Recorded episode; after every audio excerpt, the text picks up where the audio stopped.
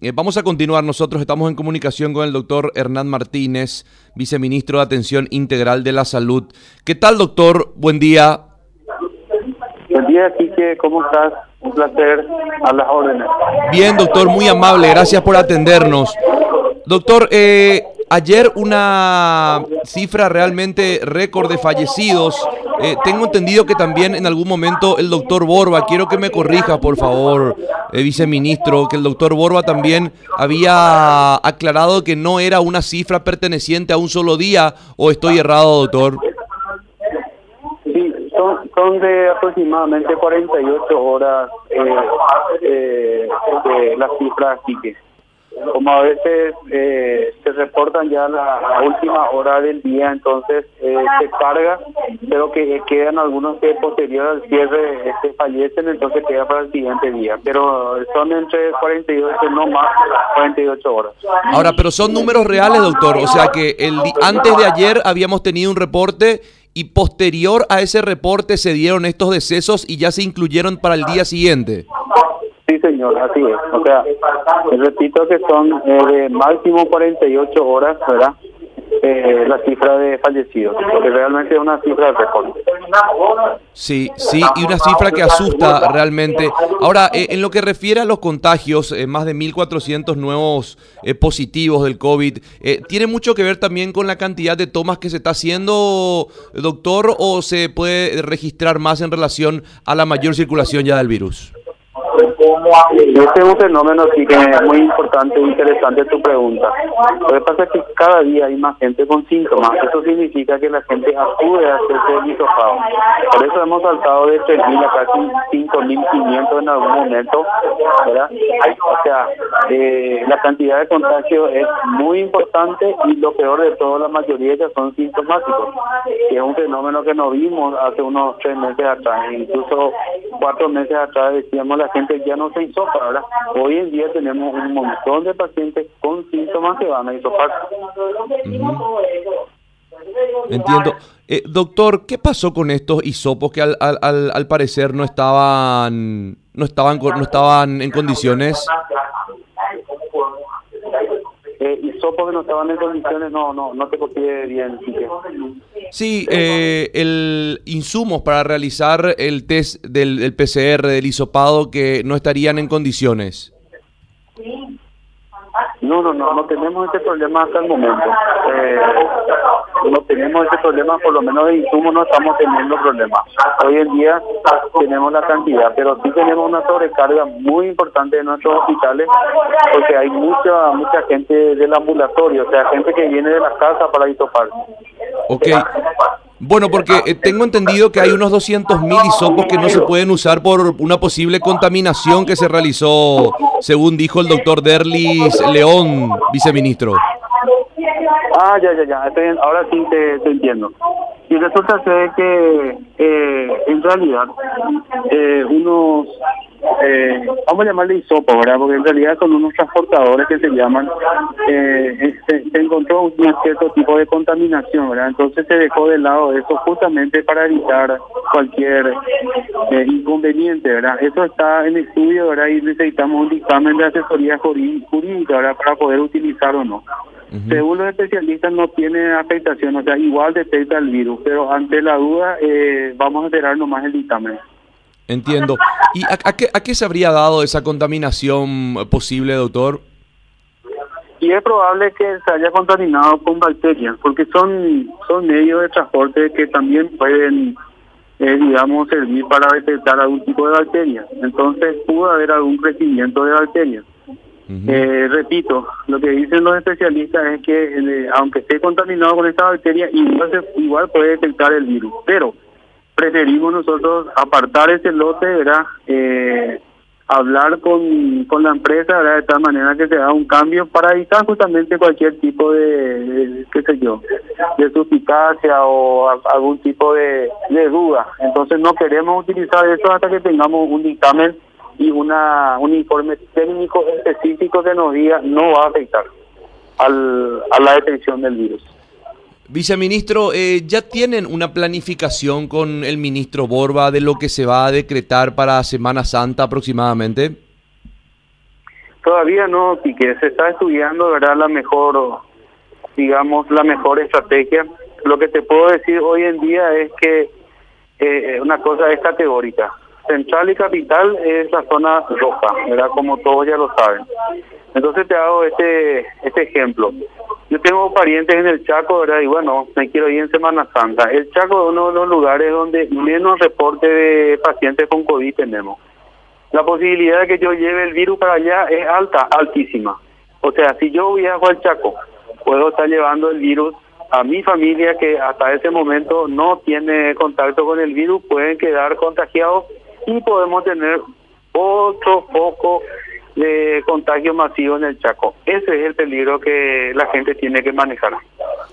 Ahora, eh, se está, eh, recién nos comentaba justamente el compañero Luis Acosta que la Federación Campesina está planeando una movilización justamente desde el interior del país a la capital eh, en el marco de una, una protesta. eso sugiere una aglomeración de personas. ¿Qué va a sugerir el, el Ministerio de Salud al Gobierno Nacional en relación a lo que pueda ocurrir? La sugerencia siempre es una no aglomeración, ¿verdad? Eh, con eso no estamos diciendo de que la gente eh, no utilice su derecho legítimo a la, protesta y a las manifestaciones, ¿verdad? Pero sí le rogamos a, los compañeros, a la gente eh, de la Federación Nacional Campesina que por favor no se olviden de usar tapabocas, ¿verdad? Hoy en día sabemos que la vacuna más efectiva. Para evitar el contagio es el uso de tapabocas, es el lavado de manos y evitar en lo posible la aglomeración, ¿verdad? Y que no se entienda de que lo que nosotros queremos hacer es evitar este, las manifestaciones, no, pero sí estamos que sea de manera segura. Doctor, eh, estas 24 ciudades en alerta roja, en donde se aplicó la nueva restricción desde el día domingo, mejor dicho, con vigencia desde el día de ayer y los colegios también desde el día jueves. Eh, ¿Cuándo se va a rever la situación de estas 24 ciudades para ver si las mismas pueden continuar con medidas, eh, inclusive de recrudecer las medidas de estas 24 ciudades o ir aflojando de acuerdo al, al mapa epidemiológico? ¿Cuándo se va a rever la situación de las mismas? Y se va a rever la situación cuando los casos disminuyan y cambien de color, porque nosotros tenemos este, en, un, en un mapa que nos presenta eh, prácticamente todos los días la gente de vigilancia donde los pintados de rojo van a seguir con las medidas restrictivas. Los pintados de anaranjado, ¿verdad? Con algún tipo de medidas, ¿verdad? Y si sale de esa de esos colores y pasa al color claro, bueno, en ese momento decimos, bueno, Misiones dejó de ser una zona roja, ¿verdad? Y podemos eh, flexibilizar las medidas. Mientras eso no ocurra, va a seguir en el mapa y va a seguir con el tinte rojo. Ergo va a seguir con las medidas restrictivas. Ahora, eh, doctor, ¿qué se maneja en relación a... ¿Hay novedades eh, sobre la cepa brasileña y algún ya tipo de confirmación más que sospecha que estaría circulando en nuestro país? tenemos la confirmación clínica, o sea, ¿qué significa? No tengo yo, este, no tengo yo, el, digamos, el documento que me diga, hemos encontrado una variante que corresponde a la variante brasilera. Ahora, desde el punto de vista desde el punto de vista epidemiológico y es prácticamente un hecho de que eso eh, esté pasando, o sea que esa variante o eh, digamos esa cepa esté circulando. ¿Por qué? Por la cantidad de compatriotas que fueron a vacacionar a los lugares donde se certificó la circulación de esta variante brasileña.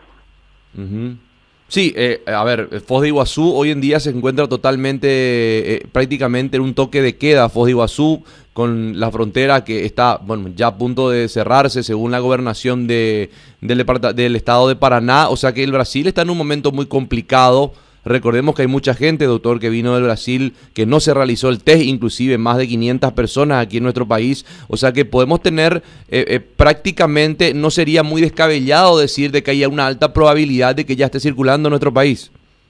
Altísima probabilidad de que esté circulando, altísima posibilidad. Y cuidado que tenemos todavía Semana Santa, ¿verdad? Entonces la gente tiene que entender, no es el mejor momento para viajar a Brasil, ¿verdad? Estamos hablando, no es que yo me voy a ir, me voy a, ligar, a ver, una gripe y terminó el problema ahí. No, yo puedo venir enfermo y puedo contagiarle a la gente eh, de mi alrededor, vulnerable, y ¿por qué no? Mucha gente puede terminar lastimosamente falleciendo. O sea, esta es la cuestión de la conciencia. Nosotros solicitamos, amén de todo lo que tenemos que hacer como ministerio, también solicitamos una ayuda, un ruego a la ciudadanía, ¿verdad? Todos los días estamos viendo, fíjate lo que pasó, de una carrera de caballos, cinco mil personas aglomeradas. Eh, esto ya es un despropósito, ¿verdad? ¿Cuánta gente se habrá, contagiado en ese lugar? Y ni hablar de los piquibol, ni hablar de las carreras de caballos. Hoy hay hasta carreras de humanos donde hay una aglomeración importante de gente, sin prácticamente ninguna medida de protección. Viceministro, eh, una consulta. Eh, ¿Se llegaron a, eh, a, reunir en algún momento con el ministro, también con el, viceministro de Transporte? la regulada de los colectivos es impresionante en el sector del transporte y es un caldo de cultivo terrible para el COVID. Los colectivos totalmente climatizados sin poder abrir las ventanillas en horario pico con una cantidad triplicada lo que puede llevar un transporte público con personas aglomeradas dentro, con tapabocas probablemente, algunas, eh, yo creo que en su mayoría, pero dentro de un lugar eh, cerrado, sin ventilación, por una hora o más. Eh, ¿Eso realmente es criminal, viceministro? La verdad que sí, porque imagínate que suba, por ejemplo, a ver, un, agente del orden y diga, señores, este colectivo no puede llevar más que esta cantidad de personas, ¿verdad? Y tenga que bajarle a, los que están, digamos, eh, de más. Va a decir la gente, esperé una hora y ahora me quería hacer esperar otra hora. Es para reaccionar. Por eso esta situación viene a sumarse ya a una, a una situación que hace rato estamos viendo del tema de los colectivos, de la aglomeración y muy poca gente utilizando el tapaboca o utilizando el tapaboca por debajo del mentón. No sirve absolutamente para nada.